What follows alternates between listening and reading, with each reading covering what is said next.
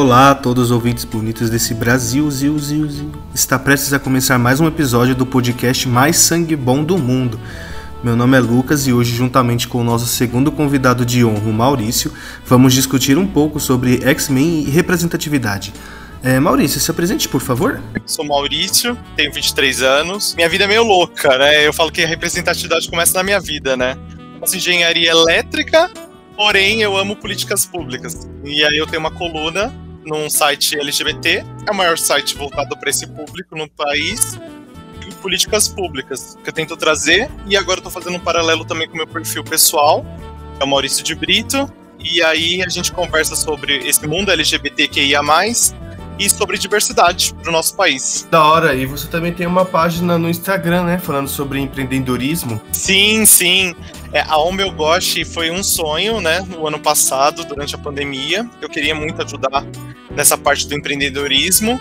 E agora eu dei uma paralisada na Goste, porque eu vou reconstruir uma história para ela, porque não imaginava que numa coluna ela poderia me proporcionar algumas coisas e eu pretendo fazer um paralelo da O Meu Gosto junto com essa parte do e-commerce LGBT, que ia mais, é um trabalho para o futuro. Oh, muito foda. É, no final do, do episódio a gente repassa todas as informações e os arrobas para a galera seguir, beleza? Beleza. Então vamos começar falando sobre o X-Men.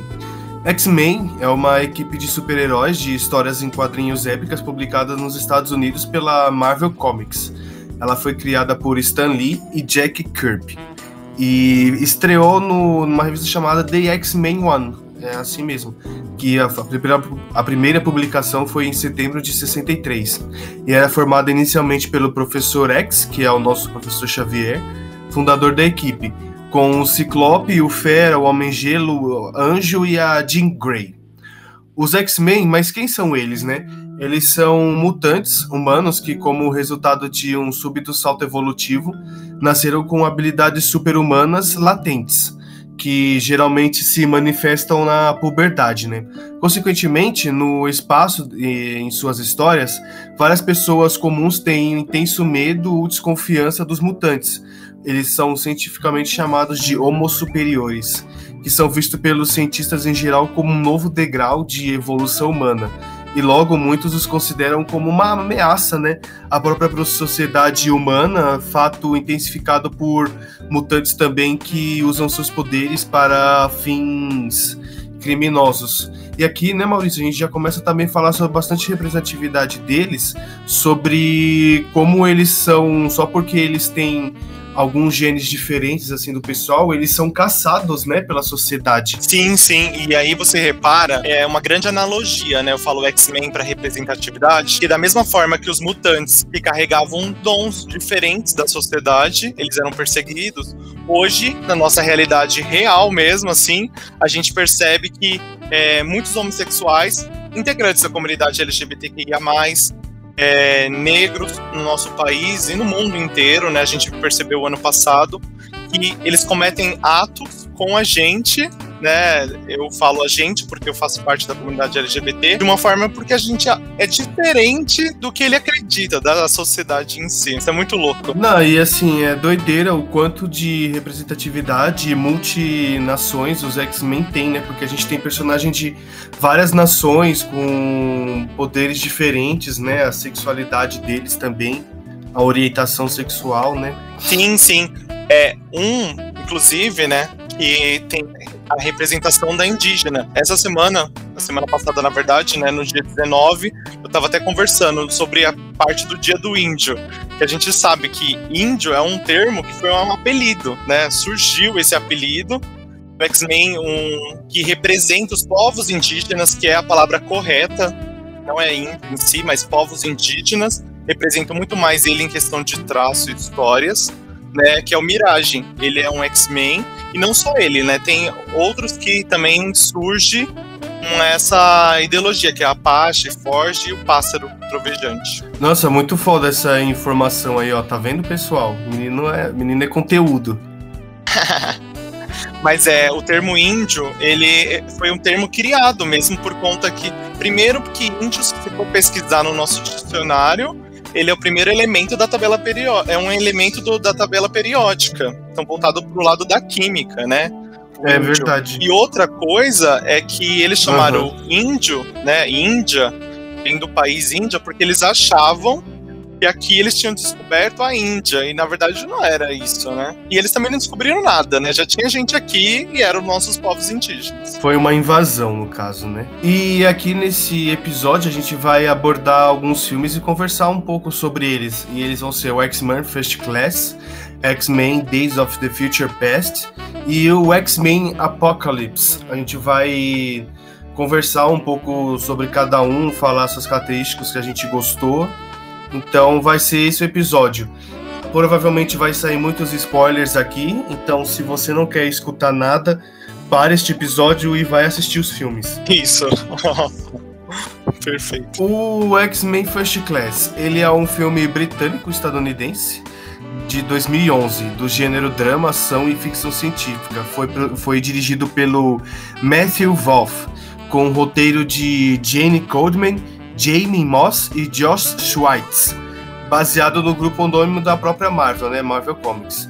E tem seu enredo ambientado na, na década de 60, durante a crise de mísseis de Cuba, um momento crítico da Guerra Fria em que o mundo vivia a iminência de uma guerra nuclear de União Soviética e Estados Unidos. No roteiro está a origem do Eric, né, que é o Magneto, e o Charles Xavier, que é o Professor X.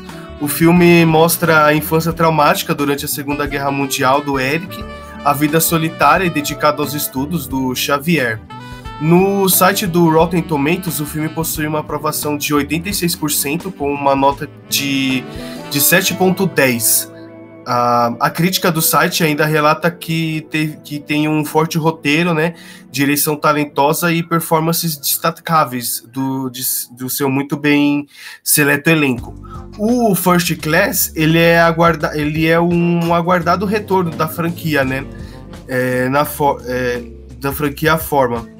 No Metacritic, o filme recebeu uma pontuação de 65 de 100, baseado em 38 críticas, indicando críticas favoráveis no geral. Os redatores do site CinemaScore deram ao filme uma nota de B+, em uma escala de que vai de A+, a F, a F. E aí, Maurício, quais são as suas primeiras considerações para o primeiro filme que dá uma nova repaginada, né? First Class. Sim, sim. Porque, querendo ou não, a gente tem que analisar que esse Primeira Classe foi lançado em 2011.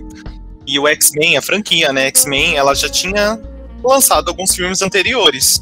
E entre eles, né, ela estava numa decadência. Então tinha uma grande pressão para que esse filme representasse algo de credibilidade mesmo, né? Recuperasse, na verdade, né? Porque nos anos 2000, quando eles lançaram o primeiro, que foi o X-Men o filme, foi um sucesso. Aí carregou isso de maneira vigorosa, excelente unidade, o X-Men 2, que foi em 2003. Porém, né, os logo na sequência, que era o X-Men O Confronto e o X-Men Origem, que retratava a história do Wolverine, não representou nenhum faturamento legível e também não teve credibilidade perante, assim, todas essas pessoas amantes de cinema como a gente. E aí o X-Men Primeira Classe teve essa pressão, porém, né, como você bem disse, ele conseguiu recuperar uma credibilidade enorme. Realmente é um filme, assim, incrível. O gráfico é horrível, a, a história é monótona. Realmente, assim, eles... Eu acho que eles estavam tão confortáveis com os dois primeiros sucessos que eles lançaram dois na sequência, assim, que tem qualquer cuidado, sabe? E você citou bem assim, porque o X-Men Origins, né, Wolverine, e o Confronto, esses filmes foram massacrados. Esses filmes, mano, esses filmes são muito ruins, velho. Não tem como. Sim, sim. E até mesmo, é, eu, e a história em quadrinho carregou uma grande bagagem de credibilidade, né, a parte dos quadrinhos. todos os diretores, essas pessoas executam na parte de direção artística mesmo, quando eles traziam para a tela do cinema, nessa né, produção, eles não eram tão fiéis à história quanto os amantes dos quadrinhos, né? Achava que esperava. Então eu acho que o X-Men Origins e o confronto final deu também errado por conta disso. Porque eles destoaram muito, sabe? Da história original. Meu, os caras não. Fazer os filmes do, dos X-Men é uma coisa meio complicada, né? Porque são muitos personagens para você colocar na tela. O tempo que você balança eles em tempo de tela, né? para você ter alguma empatia. Então, X-Men eu, eu, vejo como uma das. Uma das difíceis, porque tem personagens demais, né? Sim, e uma, uma parte da história que eu gosto, que ela retrata, né? É, tanto o professor quanto todo poderoso Magneto, né? Os dois são grandes, assim, arquirrivais, né? Eles são grandes amigos. A gente até brinca, né? Que o professor ele tem como melhor amigo o Magneto e como principal rival inimigo, né? Eles foram dois jovens mutantes que cultivaram essa grande amizade entre eles. E engraçado que eles sempre lutam por ideais. Parece que o objetivo dos dois é o mesmo e ao mesmo tempo eles encontram formas diferentes de chegar nesse objetivo. E o legal da primeira classe é que ele retrata, é muito satisfatória. Da mesma forma que eles se uniram como amigos, eles se conheceram, como eles se afastaram como inimigos, né? Divisão de ponto ali de cada um. Uhum. Cara, aí falar assim, nossa, esse o X-Men primeira classe, ele certamente é um dos meus filmes de super-herói favorito, porque eu acho ele muito bom. É, tanto no requisito humano, né, que conta a origem tanto do Eric quanto do Xavier, a gente vê o quanto eles sofreram, a gente vê a trajetória do, do Xavier, né? Que, que ele conseguia andar, ele tinha os poderes dele aí. E depois, da, depois de um acidente com o Eric, que é ele mesmo que, que desvia uma bala, né? Essa bala vai parar na coluna do Xavier. Ele fica totalmente despreocupado, é, preocupado, né? Sem contar que os caras vão começar uma guerra, eles iam começar uma guerra entre Estados Unidos e Rússia liderado por outro mutante que estava fazendo a cabeça da galera, porque ele queria que os humanos se matassem através de bombas nucleares. Ele, ele acreditava que o, os mutantes eles eram frutos da radiação. Então eles iam sobreviver a essa guerra nuclear. Só ia sobre o Shaw, que é o vilão principal. O Shaw é que traz toda essa destruição para a vida do Eric, que, que quer dominar o mundo. Então o Sean queria ser o rei desse novo mundo de onde só teria mutantes, né? Sim, e Lucas, o legal é que ele não retrata, a história não retrata só que apenas dor e com Magneto, sabe? Mostra também o lado dele da bondade. Isso que é legal. Mesmo que seja nos seus próprios termos, mostra a bondade do Magneto. Já o Xavier, né, nessa parte do contraponto, ele não é totalmente sensato. É. Traz desses uhum. belos discursos que ele faz, né? Um homem ser implacável mesmo em tudo que ele faz, ele também às vezes é, é brutal. Então essa parte humana, né, do mutante, é, traz uma conexão com quem tá assistindo, que é legal, né? O principal vilão da história, o antagonista, eles também têm um lado que a gente não gosta ou gosta pouco, e aí vai, tem um equilíbrio, né? É porque, como o Maurício comentou, eles têm uma visão de mundo parecida, só que eles, eles vão atingir os objetivos deles de formas diferentes. Por exemplo, o Eric, através de tudo que ele passou na vida, né? Ele perdeu os pais pelo Sean, o Sean fez ele perder os pais, né? Uma pressão para ele, uma pressão para o Magneto, Eric, desenvolver os seus poderes poderes fez com que ele não conseguisse levitar uma moeda, e isso fez com que o Shaw matasse a mãe dele.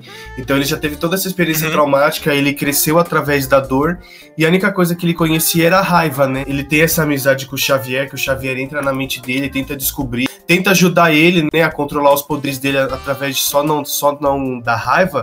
A gente vê o quanto esse cara perdeu, né? E o quanto que ele sofreu e ele precisa matar o jeito, né? A vingança que ele sempre quis. Sim, sim a questão da discriminação em si na sociedade é algo que surge muito, né? Igual a gente fez na introdução, é nessa parte mesmo da aceitação e da compreensão. Porque os mutantes, eles sempre foram, é, como posso dizer, vistos como pessoas, seres humanos diferenciados ali, né? Literalmente as pessoas isolavam aquelas e hoje a gente vê que isso é normal, né? As pessoas isolam a outra por preconceito, de não aceitar o novo, né? Na história, Magneto, uhum. a Mística e Fera são personagens assim que eles vêm pro X-Men, né? Eles surgem no X-Men, eu acho que mostrando esse processo de descobrimento e aceitação. Isso. E aí a gente vê, né, essa parte mesmo de discriminação através desses personagens na história em si. Isso é bem bacana. Até porque sempre tem aqui o X-Men, ele é muito representativo, porque apesar de ter toda essa alegoria de poder e tal, ele traz bem o que a gente vive na nossa sociedade porque ambos os lados eles são bem. Você consegue ver assim, ah, tal lado do Magneto ele defende esse esses pontos, e então isso é Sim. é uma característica política que a gente tem hoje no nosso mundo. E o professor, o professor Xavier ele tem tal, tal, tal é, ideologias políticas né, e sociais, e isso a gente também vê em outras esferas políticas da nossa sociedade. Então, tirando o fato deles terem poderes, todos o, todo o resto é uma alegoria, né, pelo que acontece hoje em dia. É, o Magneto, ele dá bastante dicas, assim, ele conversa bastante com a Raven, né, que é a mística, e tem até aquela cena icônica, né, que ele vai, ele vai entrar no quarto dele e a mística tá lá, só que ela tá com o corpo humano, né, não o corpo real. Aí o Magneto fala, ah, eu quero ver o, a sua real aparência. Aí, tipo, ela fica normal. Aí fala, não, eu quero ver a, a real mesmo, como você vê ao mundo. Aí ela, aí ela fica toda azul, aí ele, tipo, fala que ela tá esplêndida e que ele quer ver ela do jeito que ela é. Então tem tudo isso, né? O Magneto, ele vai para um lado que os, os seres humanos e os mutantes, eles vão conviver só que os mutantes eles não vão se abaixar, eles não vão abaixar a cabeça por os humanos, né? E já o Xavier ele acredita que os os mutantes consigam conviver com os seres humanos de igual para igual. Sim, sim. Essa cena que você falou do Magneto e da Rave, da Mística, é, é assim, é super bacana, né? Porque o Magneto, aquele vilão, né? Ele desconstrói tudo que a gente imagina de um vilão ali. Porque isso talvez dá uma esperança pra gente, atual, né, de acreditar que essas pessoas que infelizmente são homofóbicas, racistas, elas possam se desconstruir e aprender de alguma forma, sabe? Acho que traz um pouco de esperança ali para que a gente possa ver essa mudança. E a relação da mística, de ele falar, né, que quer ver como ela vem ao mundo, traz a parte da representatividade na fala, trazendo uma analogia LGBTQIA+, da aceitação e da questão que as pessoas acham que é opção sexual, né? A gente tem um check lá que a gente fala, eu quero ser isso aqui, eu quero ser homossexual, quero ser gay, quero ser lésbica. Não é assim. É orientação sexual de fato. Ser assim desde o seu nascimento, igual no caso da mística. É como ela vê ao mundo, sabe? Ela não escolheu ser assim. Ela é assim e ela se ama assim. Da mesma forma que a pessoa nasceu, talvez 1,80m, 1,70m. Ela se ama com a altura que ela tem, sabe? Tipo, não tem porque eu nasci com 1,71m que eu sou diferente de quem nasceu com 1,70m. Tá? E eu não devo me aceitar assim. Nossa, sim, é, é muito foda esses paralelos, porque eu acho que esse é o filme. Esse é o filme da franquia que eles melhores, eles melhores narram acontecimentos humanos mesmo, psicológico entre os os personagens. Sim. Você não tem só ação e aventura e eles fazendo os poderes dele. Você tem bastante é, cenas em tela dos seus próprios medos, né? Mostrando que eles têm medo, que eles se orgulham, porque eles se escondem. Então, esse é o filme que melhor é assim, pelo menos para mim, representa tudo isso que a gente está conversando e é uma excelente história de origem para eles, né? Sim, até mesmo na questão da perseguição, né, que os mutantes sofrem na história, hoje são homossexuais, transexuais, negros, mulheres, dependentes de droga, enfim, portadores de HIV, deficientes. Eu notei, assim, vários pontos que realmente dá para fazer vários paralelos, não é só no mundo LGBTQIA+, sabe? É em todo o campo da diversidade. Porque hoje a gente persegue não mutantes, a gente persegue pessoas e a gente cria, né? Eu acho que transcende a, que a gente vê do artístico, do fictício, pra realidade. Eu acho que por isso faz uma grande conexão. Mano, é, e depois assim que eu assisti, né, de novo a franquia pra gente poder conversar, eu acho que eu só nutro, é, nutri mais admiração pelos X-Men, porque é um grupo, é um grupo muito foda assim da, da Marvel mesmo para falar sobre todos esses temas, né? E são sempre muito atuais. Sim, sim. E outro ponto, por exemplo, até é, trazendo para cada inclusão social é do protagonista, né? Porque o professor Xavier, ele é um protagonista de cadeira de rodas. E isso que é brilhante, sabe, da jogada. Porque mostra é, que ele tem uma mente brilhante, ele é super inteligente, né? Ele é considerado pelo menos dentro desse universo, o maior tele, te, telepata, né? Teleopata do mundo. É, telepata do mundo, o maior telepata do mundo. E mesmo com todas essas limitações físicas, né? Pela falta de movimento nas pernas e tudo isso, ele consegue conviver em harmonia com seres humanos e liderar um grande grupo. Sem contar que ele, ele sempre busca essa diversidade do outro, dos personagens que são muito variados, né? Tem personagens brancos, protagonistas, como tinha dito, indígenas. Ele consegue. Tem vários personagens, assim, é, referências, como a Tempestade, que é uma mulher negra. Então isso é bacana. Aham. Uhum. E agora a gente vai falar sobre o próximo filme, que é o Days of the Future Past, que é o Dias de um Futuro Esquecido. Ele é um filme estadunidense de 2014 do gênero ficção científica e ação e foi produzido e dirigido por Brian Singer e distribuído pela 20th Century Fox. E o filme se passa em 73. A mística assassinou o Bolivar Trask, que foi um cientista que odiava os mutantes e planejava criar robôs sentinelas para caçá-los. Uma versão avançada dos sentinelas com os poderes de transfiguração estudados de mística examinou a maior parte da humanidade, tendo é, assassinato tanto quanto mutantes quanto humanos que poderiam gerar filhos de mutantes. Nesse futuro distópico, uma aliança entre os X-Men e a Irmandade de Mutantes, essa Irmandade foi o Magneto que fundou, né? Está escondida em um antigo monastério remoto na China e decide que o único jeito de parar a sentinela seria é, mudar a história, impedindo a morte desse Trask desse Trask. Como o Logan estava presente em 73 e possui a regeneração dele, a Lince Negra né, usa seus poderes de enviar a consciência de alguém para o passado. O Future Past né, teve uma recepção favorável da, por parte da crítica especializada e, com base em 43 avaliações profissionais, alcançou um Metascore de 74% no Metacritic por volta dos usuários do site, alcança uma nota de 8.5. Se tornou a, a primeira, o primeiro longa da série, né, a concorrer um Oscar indicado pela Academia como melhores efeitos visuais.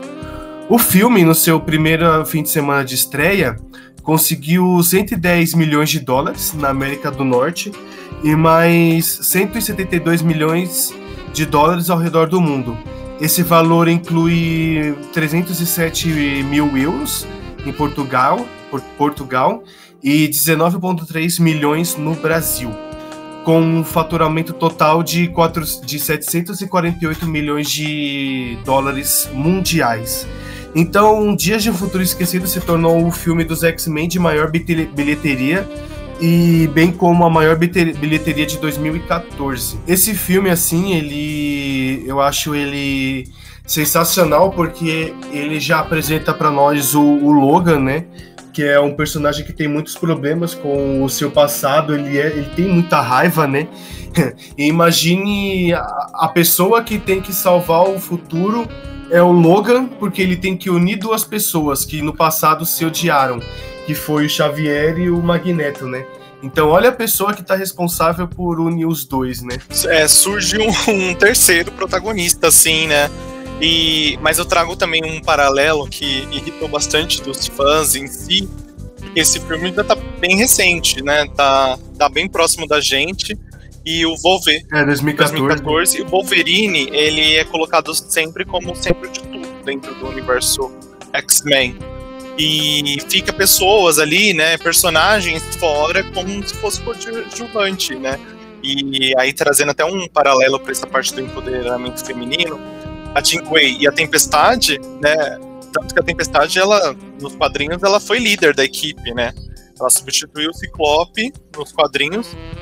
Elas tinham super capacidade também de ser protagonistas e elas são bem apagadas assim no nesse momento em si, sabe, da filme e o Wolverine é colocado como esse centro. Mas realmente, saber lidar e unir, né? Que é um jogo de tempos, né? E isso que é o mais louco da vida. É, porque é engraçado, porque no, nos momentos você vê que, além do Wolverine ter que achar os dois, ele tem que unir os dois, ele ainda tem os seus próprios problemas para resolver quando ele estava naquela época, né? Então ele cai na porrada com a galera mesmo, ele perde a cabeça, ele mata o pessoal. Então acho que é interessante você ver o tipo de pessoa que teve que ir pro passado para poder consertar a merda que aconteceu, né? Sim. Nesse filme também, né, é legal a gente comentar sobre a parte do governo, né? Que a temática é que o governo dos Estados Unidos aprova, né, a criação de um exército de robôs, de robôs, caçadores de mutantes, né? Os sentinelas. Aqui a gente já vê essa questão de ter alguém para perseguir eles, né? E com um futuro totalmente desolado, né? O que sobrou ali do X-Men, que resistiu, é, tem que criar esse plano para salvar a própria. Tanto só os mutantes quanto a parte dos seres humanos. Que eles englobam isso enviar a consciência do Wolverine, né? De volta nos anos 70. Então, mostra um dos filmes. Ele foi baseado na parte do Terminador do Futuro. Tem uma temática dessa de tempos, né? E isso que é bacana também, uhum. carrega bastante referências. Você chegou a assistir aquela animação do X-Men Evolution que passava no SBT? Sim, sim. Eu assistia antes. De... Não, assim, na minha infância, né? Uhum. Eu assistia antes de ir pra, pra escola à tarde. Era o último que passava no, no SBT. Nossa, era da hora porque antes tinha o Yuji e a Priscila falando PlayStation, né? Falando, não, agora vamos pra X-Men. Aí já cortava pra aquela música lá. Ciclope. Jean Grey. da hora, né? Lembra? Sim. Ah, era muito legal. Eu acho que era o último desenho que eu assistia antes de ir pra escola. Passava tipo meio dia e meia. E eu entrava uma hora. Então eu tinha que assistir antes de ir pra escola. Nossa, meu, eu assisti tanto esse desenho. Deu, deu até vontade de assistir de novo agora. E não sei se você lembra, mas lá na, nesse desenho, ele retrata, né, a saga dos sentinelas. Sim, sim. Inclusive eu tava assistindo esses desenhos agora também pro nosso bate-papo. Na Netflix tem também. É, eu tem, e eu tem lá, né? também pra é. mim aqui. E realmente, ele retrata essa parte dos sentinelas, bem nessa parte mesmo da história, né? É bem bacana. E o legal da, juntando agora com o que a gente conversou antes da primeira classe, é que há uma reunião aqui de gerações, né? É, no filme, porque no Dia de um Futuro Esquecido, porque ele junta tanto o pessoal né, da primeira classe, que é os momentos temporais em si, né? Juntando os elencos, e os dois protagonistas do Professor Xavier, né? Tanto o Patrick quanto o James. Eles têm uma cena que eles estão juntos, né? E o X-Men é a clássica. É o X-Men é a clássica uhum. e a primeira classe, juntos. Da primeira geração e da segunda geração. Isso é bem legal. Traz esse Nossa, sentimento de histórico, foda. né? Aham. Uhum. E eu lembro que a única coisa assim que tinha de diferentes é que, se eu não me engano, no, no X-Men do desenho, as motivações das senti dos sentinelas eram diferentes como eles foram criados, mas no fundo eles foram tem a mesma base, né? Que é caçar e destruir os mutantes, né? Sim. E nisso vem a parte mesmo de, tipo, se perguntar o que é necessário, né, para lutar contra esse mundo preconceituoso, arbitrário, né, que as pessoas impõem pra gente. É preciso de união.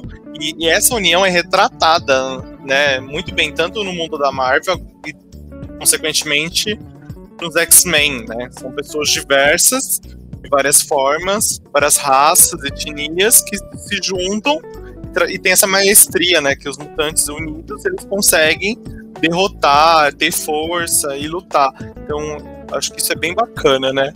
Eu fico até pensando, caramba, quando a gente era criança, a gente não pensava em nada disso, né? Exatamente, cara, isso é uma das coisas mais doidas, assim, de, de você ser adulto, né?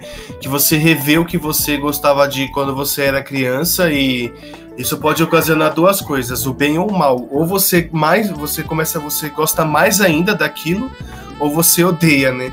E X-Men é uma das coisas que você pode revisitar várias vezes e vai gostar de todas elas, porque realmente é muito bom, né? Todo, todo esse percurso, todo a gente vê o porquê que os humanos estão odiando os, os mutantes, e você também vê o outro lado, né? Que tá sempre se escondendo, sempre na margem da, da sociedade só por um, um, algum motivo biológico entre eles, mas você tem aquilo que você mesmo comentou, Maurício, sobre ele a sociedade ser tão preconceituosa e julgar que o Fera, né, o Hank, é um cara extremamente inteligente.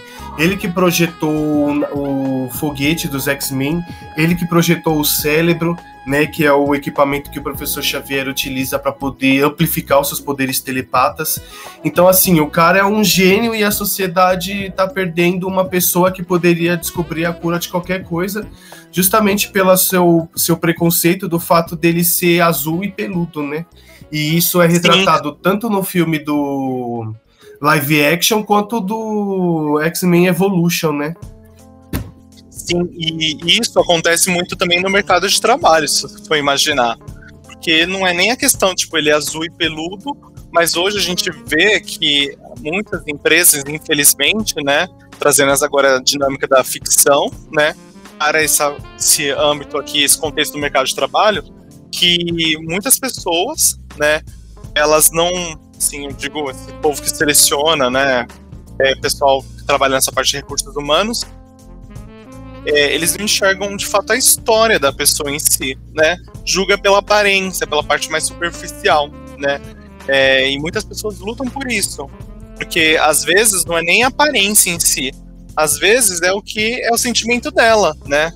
É, sou LGBTQIA+, e às vezes eu demonstro isso através da minha fala, do meu jeito de ser, e aí as pessoas, elas julgam e falam, você dessa forma você não tem que estar aqui. Ou através de um piercing, está usando um piercing, então você mudou, o piercing mudou todo o seu caráter, toda a sua história. Tipo, não é isso, né? Não tem nada a ver, as né? pessoas julgam muito.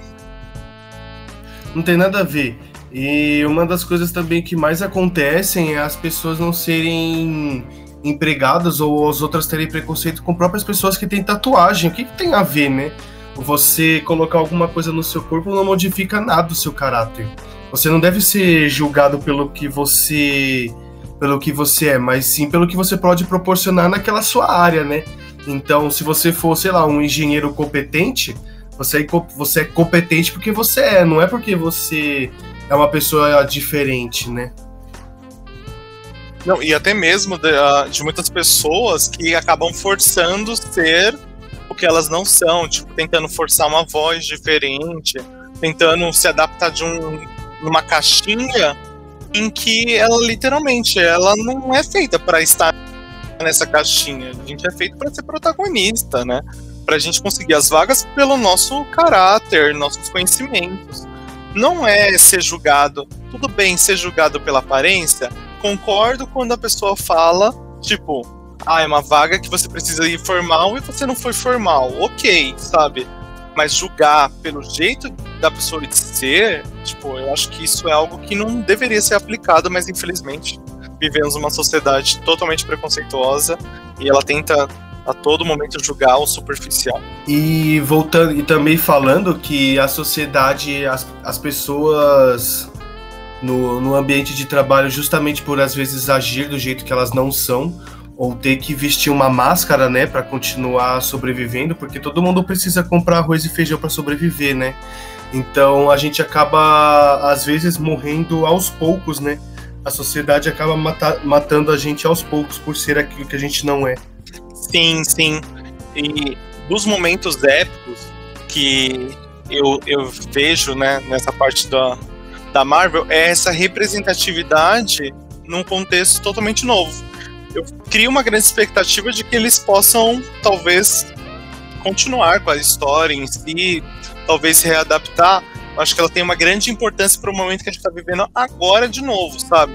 Eu acho que se eles tivessem estruturado como lá no primeira classe, de uma maneira pro que a gente espera atualmente, eu acho que seria algo que faria um grande sucesso, porque tem na essência a representatividade. Isso é legal. Uhum.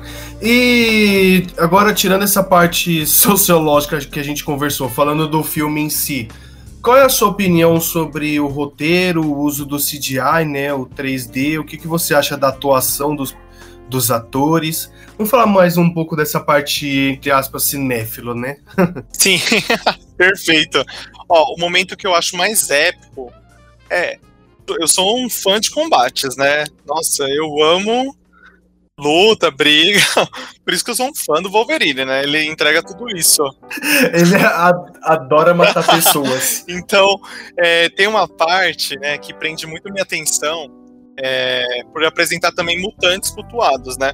Como o Blink, o Mancha Solar, aquele Bishop, o Apache. Ah, além do o Mancha Solar, ele é brasileiro, né? Sim, e o Apache é indígena. Ah, mano, é muito foda isso. E eles, eu acho que o, toda a produção artística consegue, né, coreografar bem esses poderes, habilidades, porque é uma coreografia, né? Principalmente quando eles deixam lento algumas partes, assim, eu acho incrível, né? Uhum. Porque você, você fica indignado naquele momento que você quer que as coisas uh, vão mais rápido, né? Porque realmente na parte te deixa tenso, né? Esse combate. Eu acho que esse consegue me deixar preso mesmo ali ao combate, a essa parte de coreografia de poderes e habilidades, em painéis, assim, dignos do mundo Marvel, né? E outra parte que eu gosto muito é da, do velocista, que é o Mercúrio, que é até o Evan Peters, sou fã bastante desse ator. Ele é bom, e né? Ele é engraçado. Ele é muito bom. E engraçado. Eu acho que ele tem esse lado cômico e é surpreendente para mim, né, a forma que ele rouba a cena, uma das partes, agora eu não lembro, que ele ele, ele sai em um jato, assim, eu acho incrível. É uma das sequências assim mais inspiradas em longa porque eu acho incrível a forma que ele atua, que ele se comporta e por ele ser um velocista, né, trabalha toda essa parte do, dos poderes em si e da velocidade, né? Eu acho que essa parte aí que você tá falando é quando eles vão resgatar o Magneto, não é? Que eles têm que escapar de lá, aí tem uma parte que eles ficam encurralados e uhum. tem um monte de cara, um monte de cara lá pra, pra não deixar o Magneto sair. Aí a câmera meio que fica lenta assim, aí aparece ele saindo correndo, brincando com o pessoal. Isso. essa parte é bem da hora mesmo. Isso, isso. E eu acho que ele consegue passar essa mensagem bem legal. Eu sou fã também do, do Flash em si, né? Assim, acompanhei toda essa parte também da Netflix, é, desse mundo Marvel. Então, realmente, eu acho que ele consegue atuar bem. Porque também a gente faz aquele paralelo, né? Aquele bem sacano, né? Do Mercúrio, do Velocista Mercúrio e do Flash, dos atores que fizeram o Flash. Então, é, realmente eu gostei bastante da atuação dele. Não, mas colocando os dois em, entre pau a pau, eu acho que o Mercúrio ainda é muito inferior ao Flash. Eu acho que o Flash é muito mais rápido que o Mercúrio. Não, sim, é de velocidade sim. Mas eu tô. Tava analisando a parte de atuação. É, é porque também o Flash tem bastante, né? Então. Ah, entendi. Você prefere. Tem bastante. Tem um da Netflix uhum. em si. Eu, eu acho legal. Eu acho que tem cinco temporadas da Netflix de Flash. É, acho bem bacana. Em nível de ator, eu prefiro o Evan Peters. Mas é. Realmente, o Flash é muito mais rápido que o Mercúrio. Mas você chegou a assistir o Liga da Justiça, o Flash do. Esqueci o nome daquele cara lá. Mas você chegou a assistir o Liga da Justiça? O último que saiu, né? O adaptado já no cinema. Sim, sim. É. Eu cheguei a assistir, sim. É. Então, Ezra Miller, né? Ezra Miller, eu acho que é o nome daquele Flash lá. Você gosta dele como Ó, Flash? Eu, particularmente, acho que ele é meio forçado, né? Acho que o mais natural é o da Netflix mesmo. Eu não gostei muito dele, mas também é. Entendi. Se for parar pra pensar na Liga da Justiça, tipo, tem tantos atores ali, né? Tipo, ele era o mais novo, entrando, né? É, e eu fico impressionado só com a Mulher Maravilha. Mulher Maravilha e o Superman eu acho que são incríveis. E o Aquaman também, então realmente eu acho que o The Flash ele fica um pouco ali de coadjuvante. Entendi. É, a gente tem que ter mais ele nas, nos cinemas ou nas séries para ver como que ele vai reagir, né? Porque só naquele filme lá Sim. não dá para tirar muita base, não. Eu mesmo eu não assisti o The Flash, na verdade eu tenho um pouco de um pé atrás com séries de quadrinhos, assim, porque elas sempre são de pouca. É, em relação ao filme, uma série ela é, tem muito menos orçamento. Então, às vezes, pode ficar muito superficial os efeitos especiais, ou a gente pode ter muito mais cenas de novela do que super-heróis mesmo. E eu digo mais isso baseado Sim. em Arrow, né? Porque Arrow é, parece muito novela da Globo, sabe? Mas é, é, verdade, assim, por exemplo, The Flash é, é monótono mesmo, assim, questão da. E é um padrão. São 20 episódios padrões. Vai começar com algo ali que vai te prender a atenção, tipo um problema, e aí eles vão tentar desenvolver a história na série, no episódio da série, para solucionar esse problema, e no final eles conseguem. Então, ou se eles não conseguem no final, eles conseguem no próximo episódio. Então realmente é algo. É, parece ser algo muito episódico, né? Cada episódio acontece uma coisa. Sim, isso é verdade. Não é algo com continuidade. E eu não sei se você já assistiu, mas tem uma série também chamada Legion, que conta a história do filho do professor Xavier, né? Que, como ele também é um, é um telepata ele achava que, os, que tudo que ele ficava escutando vozes uhum. era por causa de esquizofrenia. Então, a primeira temporada ele fala bastante sobre saúde mental, né? Fala sobre esquizofrenia, fala sobre autismo, fala sobre paranoica, paranoide, né? Então, é uma série que fala muito sobre. Ele faz esse paralelo da, dos poderes, né? mas ele trata o cara como se ele fosse esquizofrênico por escutar vozes, né? Você chegou a assistir Legion? Não, esse eu não cheguei a assistir, não. Inclusive, já anotei aqui. Interessante, interessante mesmo. Mas você vê que há também um trabalho de preconceito, né? Aí, nessa história que ele tenta desconstruir de alguma forma. Sim, é, ele tenta desconstruir que que existe esse tipo de pessoa, né? Que elas não, elas não estão à margem da sociedade e que na verdade ele não tem problema nenhum, né? É ele só não conhece os poderes dele, porque assim, ele é filho do professor Xavier, né? Então ele não é qualquer, qualquer bosta, não. Sim, ele é filho do maior, né? O, um dos grandes, eu acho que é um dos maiores, assim, personagens que a Marvel já criou. Inteligência e também, eu acho de simbolismo. E sem contar que também ele é o maior telepata do mundo, né? E por fim, a gente vai falar um pouquinho sobre o X-Men Apocalypse. O mutante em Sabanur, conhecido como Apocalypse, que governava o Antigo Egito no ano de 3600 a.C., está prestes a mudar o seu corpo, né, em uma cerimônia para preservar a sua imortalidade mas durante a cerimônia ele é traído por alguns dos seus adoradores que tenta matá-lo antes que a transferência seja concluída. Mas seus guerreiros, os quatro cavaleiros do Apocalipse, conseguem matá-los, né? Ou seja, os traidores, e protegê-lo até que a transformação fique completa. Mas o pessoal acaba morrendo durante a tarefa e o Ensabarnur, que é o Apocalipse, é enterrado vivo em uma espécie de tumba. E o mesmo é despertado em 83, quando a agência da CIA Moira McTiger descobre que um culto religioso no lugar em que ele foi enterrado, acreditando que se sua presença a humanidade perdeu o caminho e ele decide purificar o mundo, transformando em uma nova ordem, então começa a terminar a recrutar, né, na verdade ele começa a recrutar novos cavaleiros. O X-Men Apocalypse dividiu a crítica no site compilador do Rotten Tomatoes. O filme ele tem uma aprovação de só 48%, que a partir de 217 resenhas, enquanto que no Metacritic ele tem 52 de 100, baseado em 48. Então assim, despencou demais a qualidade do, dos filmes, né, desde First Class e Dias de Futuro Esquecido e com razão esse filme ele é meio ruim. E em ambos os sites a aprovação é a segunda pior dos filmes do X-Men, abaixo apenas do X-Men Origins Wolverine, que é aquele que a gente comentou que ele é uma merda. E estreando em 73 mercados, inclusive o Brasil e Portugal, e na terceira semana de 2016. O Apocalipse faturou 103,3 milhões de dólares no seu primeiro fim de semana e na semana seguinte estreou na América do Norte com um faturamento de 65 milhões de dólares em apenas três dias. O X-Men Apocalypse, ele também aparece, ele também é uma saga contada lá no X-Men é, Evolution, né? Lembra lá no desenho? Também aparece o Apocalipse lá. O Apocalipse, na verdade, ele é retratado como o primeiro mutante, o primeiro de todos, né? Sim, sim. É, ele é um antigo mutante mesmo, né? Ressuscitado para terminar um trabalho, né?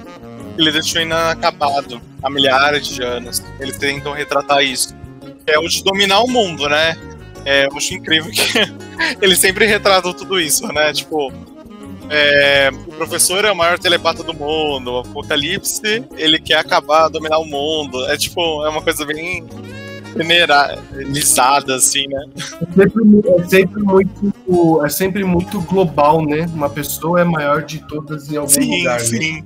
Isso que é bacana, né? Da, desse universo que a gente entra, porque a gente traz para nossa realidade, né? E aí a gente conhece a dimensão da nossa, do nosso planeta e a gente fica, caramba, né?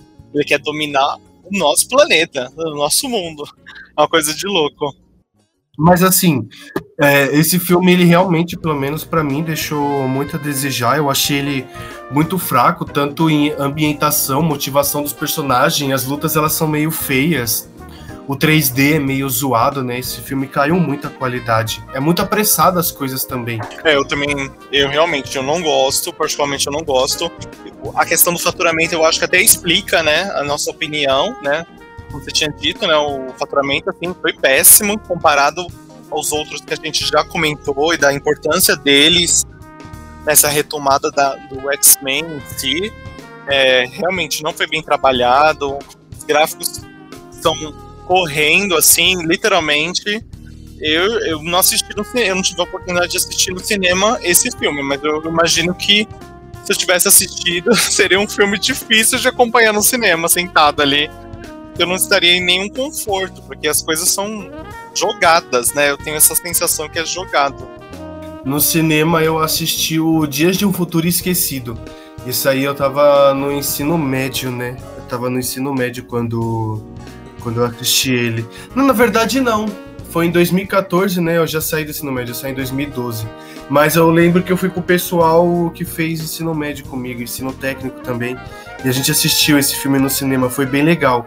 Eu lembro, é, para quem não, para quem assistiu sabe que no final do filme, né, depois dos trailers, dos créditos, desculpa, depois dos créditos tem uma cena pós-crédito. E essa cena é o próprio Apocalipse dominando o Egito construindo pirâmides, né?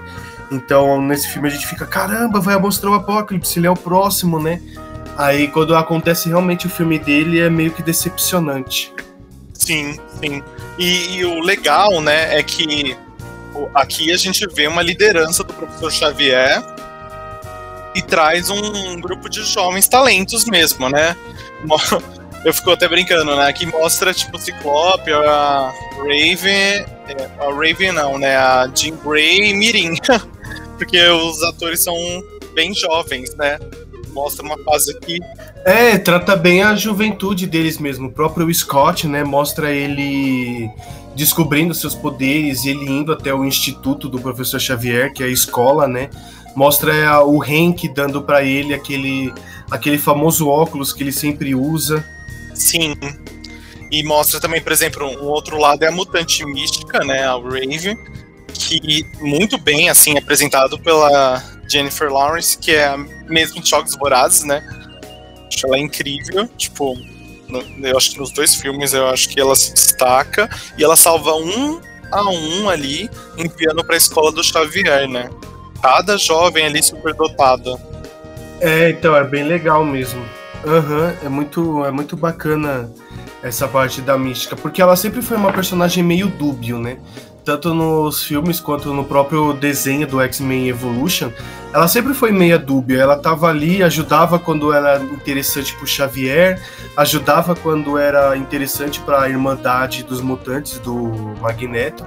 Então ela sempre ficou nesse meio termo de ser, vamos dizer assim, uma anti-vilã, né? Sim, sim, isso é verdade. E outra, assim, até voltando no Dia de um Futuro Esquecido, ela também faz algo bem similar, né? Ela ganhou a fama, assim, por salvar a vida do presidente dos Estados Unidos, né? Eu acredito que foi em 1973 na representação do filme. Então, tipo, é bem legal isso, né? O quanto que ela é idolatrada uhum. como uma auxiliar ali, né? Uma coadjuvante, mas que é super próxima do professor. Então, nesse filme do Apocalipse, a gente já tem a estrutura do professor muito bem definida. A estrutura que eu quero dizer é a escola, né? Então, muitos elementos que a gente conhece do X-Men Evolution, dos quadrinhos, já se concretizou no Apocalipse. Então, ele eu acho que ele tem cabelo ainda nesse filme? Não, eu, eu acho que não. Eu acredito que não. Eu acho que é, é o tradicional mesmo carecol. ah, então, eu não lembro. Eu não lembro. Mas então é isso. Então nesse filme a gente já tá muito bem definido com ele andando de cadeira de rodas no instituto, né? Conversando com o pessoal, é, dando sermão, dando conselho. E também aparece ele careca. Então nesse filme a gente já tem todas as estruturas do, do X-Men rolando. Sim, e super paz e amor, né? Tipo, o professor, nossa, super tranquilo. Porque o objetivo dele, né, é de fato que todos esses jovens superdotados que estão chegando, eles aprendam a construir, através do princípio da filosofia dele mesmo, que é uma humanidade melhor. E a mística, até como auxiliar ali, ela fala, né, para ele em si, para que ele treine seus alunos para se defender de cruéis humanos. Então elas têm um pouco da, do pensamento do Magneto em si, sabe? De, de que os seres humanos também são rivais ali dos mutantes totais. Não tem como o professor, na sua filosofia, igual ali. Não sei nem se é uma idade ali entre mutantes e seres humanos, que é o que ele tenta trazer. É que ela discorda dele ali e acha que eles têm que treinar para se defender até mesmo de seres humanos. Sim, porque a escola do professor ele não, não só abriga mutantes, mas ele também ensina, por exemplo, ciências básicas, política, história, filosofia, essas coisas, e também ele ensina o pessoal a dominar os seus poderes, a conhecer a si próprio, né? E essa parte é bastante bonita, né? Dos mutantes conhecendo a si mesmo, né? Sim, é bem bacana, porque entra aí a analogia que a gente sempre faz, que é na parte LGBTQIA+, que é da aceitação. Porque realmente eu acho que cada um de nós vive nesse período de adolescência, juventude, uma aceitação independente. Talvez fique mais evidente para quem é LGBT que ia mais. Porque realmente é algo que você tem que. Você sacrificou suas falas durante muito, muito tempo. Quando a gente é criança, a gente não tem estrutura para entender o preconceito que as pessoas já alimentam. Então, quando as pessoas chegam e falam nossa, você é viado, viadinho, ou qualquer termo que ofende o outro, a criança não tem noção de entender. Ela sabe que aquilo é algo ruim. Da mesma forma que um bebê, né? Tipo, quando um bebê, uma criança de dois anos, você vai falar para ela que não pode, ela, no, no, nível dela que ela tem de interpretação, ela consegue assimilar que você tá dando uma bronca nela, ou você tá feliz com ela. Isso acontece com a infância em si a, a criança com 8 anos não sabe distinguir, talvez, o que, que é um viadinho, mas ela sabe que é uma ofensa, que ela fez algo errado. Então ela sacrifica a voz, o jeito de agir, e na adolescência, ah, ela começa a entender. Não, mas por que é errado aquilo que eles sacrificaram de mim? E isso que é legal, de entender a aceitação em si, sabe? Uhum. Sim, porque muitas pessoas ainda também não se aceitam justamente pelo medo, né, do que a sociedade vai fazer com ela, os próprios pais, né? Enfim, várias várias esferas da várias esferas sociais sim, sim, a ela. Isso é verdade, concordo contigo. Maurício, então, muito obrigado por vir conversar com, comigo nesse episódio foi extremamente enriquecedor. A gente conseguiu bater um papo sobre bastante coisa. Você trouxe o seu ponto de vista, né, sobre os filmes e vários paralelos. Muito obrigado mesmo, viu? Imagina, eu fico muito feliz com o convite. Obrigado mesmo.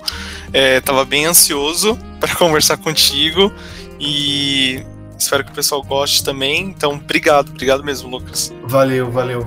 E para deixar, deixa seu último merchan aí, as suas redes sociais, que eu vou deixar linkado também, mas comenta aí pro pessoal. Perfeito. Gente, como tinha dito no início, né, sou colunista no maior site LGBTQIA+, de políticas públicas, e também faço engenharia elétrica. Minha vida é uma loucura, né? É humanas, exatas. Eu não me achei em nenhuma só, então juntei as duas no pacote.